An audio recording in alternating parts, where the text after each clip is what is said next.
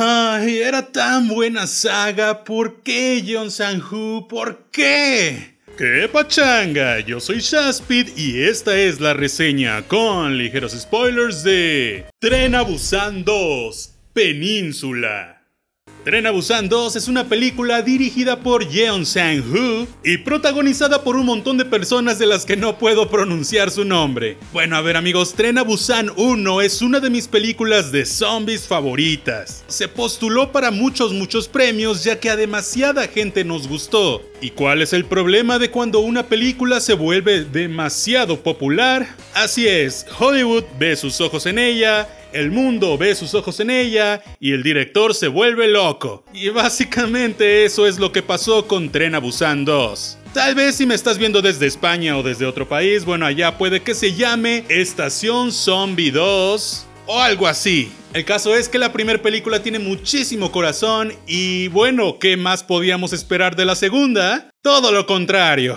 La película comienza con una escena inicial, o bueno, más bien toda una secuencia completamente innecesaria y sumamente dramática. Y esto es absurdo, pues todavía no conocemos bien a los personajes, realmente no sabemos bien qué está pasando más allá de que pues obviamente vimos la primera película, pero no son personajes de la primera, son personajes nuevos que esperan que nos encariñemos con ellos en dos segundos y no pasan literalmente ni cinco minutos antes de que tengamos una escena ultra dramática digna de el final de la primera película. No sé si el director pensó que tal vez lo que más nos gustó de la primera fue la parte dramática o qué onda, pero aquí, oh Dios santo, cómo abusaron de ese melodrama, neta parecía telenovela de zombies. Además, considero un grave error que hayan llevado la película a cuatro años en el futuro, que si bien es literalmente el tiempo que pasó entre la primera película y esta, creo que hubiera sido más interesante ver otra historia de origen, ya que es obvio que en todo este apocalipsis zombie, seguramente hay más historias que contar en ese día 1, y es algo que siempre le pido a todas las tramas de zombies. ¿Por qué no nos cuentan más de esas historias de origen? Creo que es lo que más nos gusta a todos, el ver cómo todo está bien normalito y de repente todo es una locura. Bueno, en el contexto actual la verdad es que ya no está tan padre, pero en una película de zombies está cool. Por ejemplo, la segunda temporada de The Walking Dead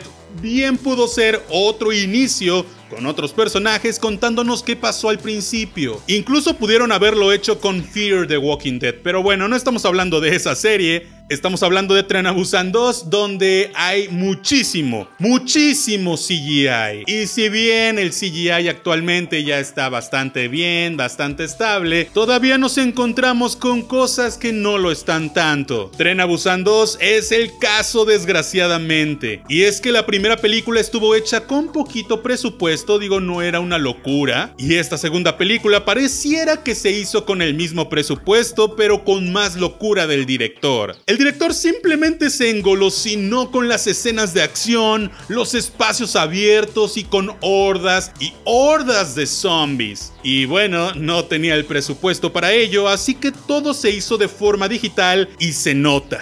Básicamente se convirtió en una película genérica de zombies, otra más del montón, y vaya que hay un gran montón. Tren a Busan 2 es una película completamente sin identidad y sin corazón, a diferencia de la primera película. ¿Por qué pasó esto? Bueno, mi teoría es que vieron que al resto del mundo fuera de Corea les encantó la película, entonces nos quisieron dar un poco de lo que nosotros normalmente producimos. Es decir, hordas de zombies, mucha acción, película genérica y muchas cosas sin sentido. Entiendo que tal vez lo hicieron un poco en parte para que nos identifiquemos y para que digamos, oh, qué padre, es como las películas que siempre veo. Pero es que era justo eso lo que amábamos, que no era la película de siempre. Con la primera incluso lloré y vaya que me sorprendió porque no es muy común llorar con una película de zombies. En esta película hay muchísimos espacios abiertos, muchísimos. Y en la primera era justamente eso lo atrayente, que todo estaba muy enclaustrado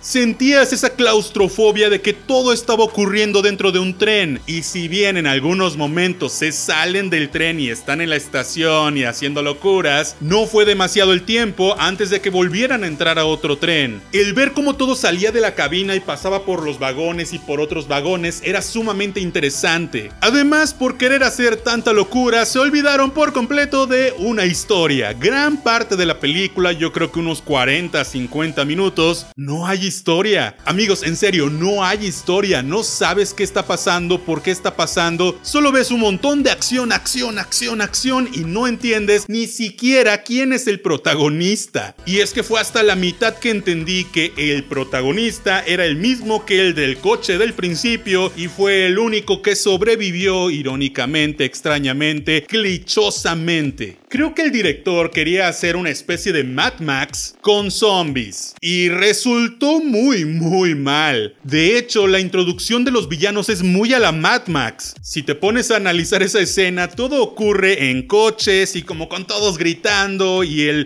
villano es un cliché de Mad Max. Que he de admitir que el villano está bastante pasable, me gustó, está muy caricaturizado, pero ese concepto y el cómo se ve y su actitud, su actuación, que podría bien haber entrado en una película un poco menos clichosa y habría estado cool. Y es que incluso hasta los zombies, que son en realidad el que debería ser el villano principal, son sumamente ridiculizados. Hay una escena donde entra un carrito de juguete y se lleva a todos los zombies y si bien sabemos que los zombies son tontos porque pues literal no tienen cerebros ni conciencia, creo que hizo que todo se viera como muy ridículo. O sea, los zombies persiguiendo un carrito de juguete y luego llega la chava. Y cuando hicieron la referencia de Terminator de ven conmigo si quieres vivir. Oh, la puerta está cerrada, lo siento. O sea, me dio risa el chiste, pero ¿era necesario? ¿Era en serio necesario? Eso sí, algo que sí mega ultra amé fue el ver a las comunidades locas que también, si bien son un super cliché del cine de zombies e incluso de los videojuegos de zombies, ahí te hablan de Last of Us, de donde además creo que sacaron muchas ideas, o incluso en el juego de The Walking Dead o en la serie de The Walking Dead también pasa, creo que lo de la comunidad loca es algo que sí podría pasar en un futuro post-apocalíptico si proyectamos cómo es la sociedad actualmente y cómo se mueve y cómo funcionaría en un apocalipsis zombie, y creo que en la situación actual estamos viendo un poco eso. Si bien es un cliché, la verdad es que esa parte me gusta, me gustó y creo que siempre me va a gustar, pero sí hay demasiados momentos muy, muy cliché. Literal dijeron, a ver, ¿qué clichés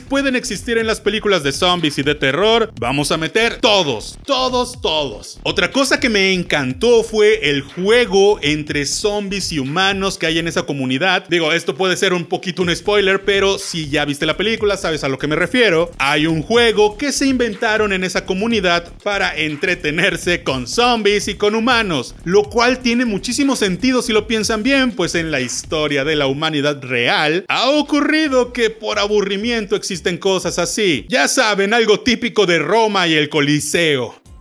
Por cierto, a mí me confundió mucho que la fotografía y la ambientación de repente decía, wow, qué increíble se ve, porque tiene un estilo muy cyberpunk, muy Mad Max, pero había otros momentos donde Dios mío santísimo se veía extremadamente horrible. Excepto por un par de escenitas de acción, creo que todo se ve exageradamente falso. Incluso los escenarios, se nota el green screen por todos lados, se nota la pantalla verde aquí en cara. Y está horrible porque creo que en la actualidad ya notamos eso incluso en películas de Marvel, que se supone que son los que saben hacer estas cosas. Ahora imagínense en una película asiática de bajo presupuesto, era obvio que se iba a notar. Y eso fue culpa del engolosinamiento del director por tener escenarios gigantescos. Hay muchísima falta de lenguaje cinematográfico, se nota una dirección terrible, hay cosas y situaciones completamente absurdas y sin sentido. Hay un momento donde todos quieren escapar en el barco a la mitad de la película, pero para lograr eso se inmiscuyen en la comunidad y ya que todos saben lo que va a pasar y lo que quieren hacer y todos quieren escapar, en lugar de decir, ¿saben qué? Pues vámonos todos juntos, queremos escapar de esta península, porque por eso se llama península, deciden pelear entre ellos y matarse y eh,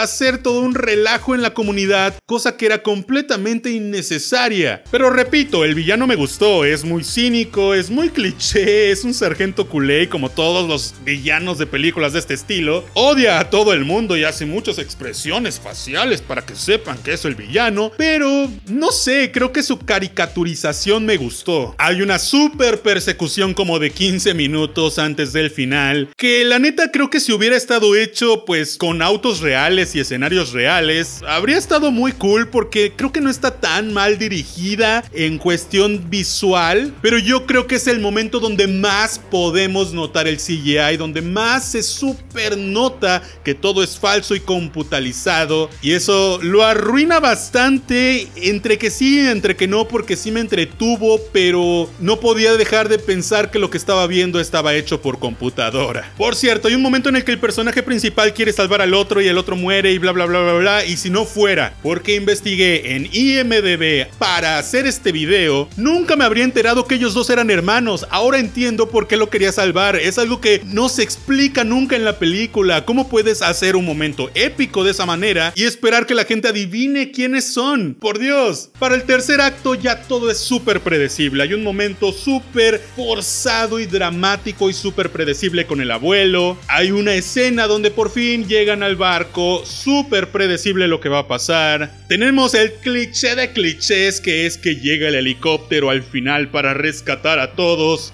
Tenemos un segundo momento ultra, hiper, mega, macro dramático con la mamá. Que si crees que La Rosa de Guadalupe o cualquier telenovela es dramática, si creías que ya habías visto todo el dramatismo en esta película, pues estás muy equivocado, amigo. Porque esa escena es brutalmente, pero brutalmente dramática. Hay otra escena donde a un personaje le tomó años, años suicidarse. Suena horrible, pero le tomó años suicidarse, por lo que pudieron tomarse el tiempo de querer ir a salvarla y entre que sí y entre que no, y pues al final todo es muy predecible. Incluso tuvieron tiempo para un flashback, por Dios.